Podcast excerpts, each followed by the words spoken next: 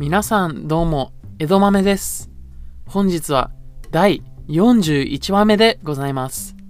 初めての方のために、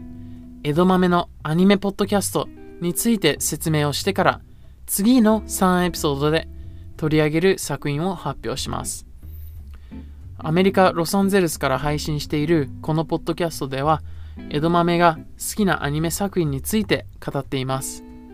アニメを見たことない人や、そんなに興味がない人でも見たくなるって思ってもらえるよう心がけて配信していきます。そして、ネタバレは控えめです。見ていない人にも楽しんでもらいたいので、大事なところはしっかりと伏せてあります。で、取り上げる作品の発表に行く前に、ちょっとした江戸豆の最近の話をしたいと思います。あの、皆さん作業 BGM って知ってますか ?YouTube とかにある、ああいう BGM。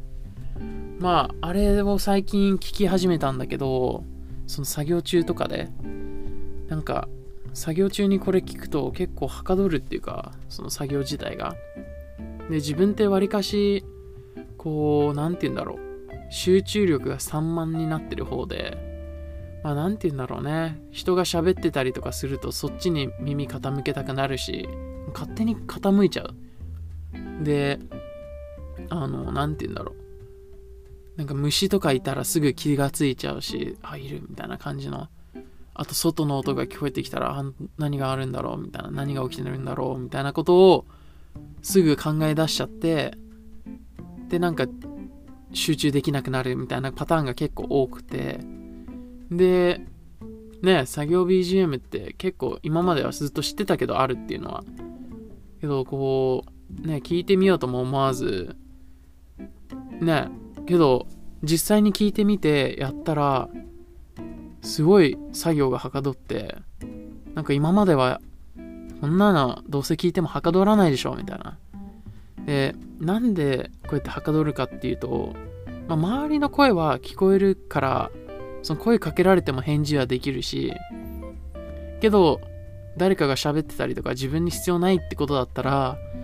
なんていうの、音楽にちょっと集中するっていうか、その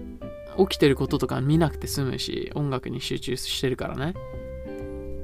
だからこそ、まあ、外の音とかも聞こえてきても、まあ、あんまりそっちに耳が傾かないっていうか、だからすごいね、最高だと思いました。皆さんもね、作業 BGM って使ってんのかな、まあ、もし使っていたら、どういうのを聞いてるのか教えてください。自分もいろいろ聞いてるからね。はい。で、取り上げる作品の発表です。第42話目では、俺を好きなのはお前だけかよ。まあこの作品はね、どこかみんなが持っている自分をよく見せたいとか、相手のことを考えていると言いつつ、自分のためであるっていうことを、ね、自分のこと、自分のためであることをしているっていうのはさ、みんなあどこかにあると思うんだけど、まあ、その部分を、その人間の心理をうまく利用したアニメだなと思っていて、まあ、その、それがね、主人公だけでなく、主要人物のみんなに当てはまること、そういう作品であります。で第43話目では、花山田。まあよさこいに向ける情熱などを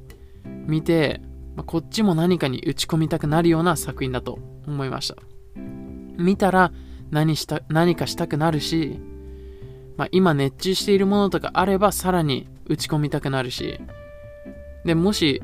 ね、今打ち込んでいるものがなくなかったとしても何かに打ち込んでいた時の自分を思い出すようなそういう作品かなって思っています。で、第44話目では、鋼鉄城のカバネリです。主人公の熱い心で、まあ、こんな世界を本気で変えようとしているところがすごいなって思いました。まあ、そこが好きになるところでもあるし。で、これはその時代劇、時代劇、アクション時代劇とダークファンタジーをうまく掛け合わせたような、そういう作品になっています。まあ、それをじっくり、その次の3エピソードで、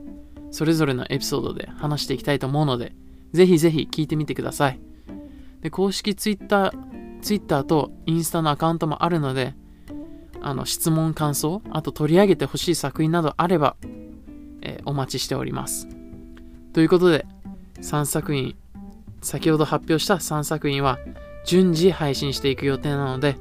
聞いてみてください。それでは今日が始まる方は良い一日を。昼間頃の方はもう一頑張りファイト。そして夜の方はグッナイ。次回の江戸豆のアニメポッドキャストお楽しみに。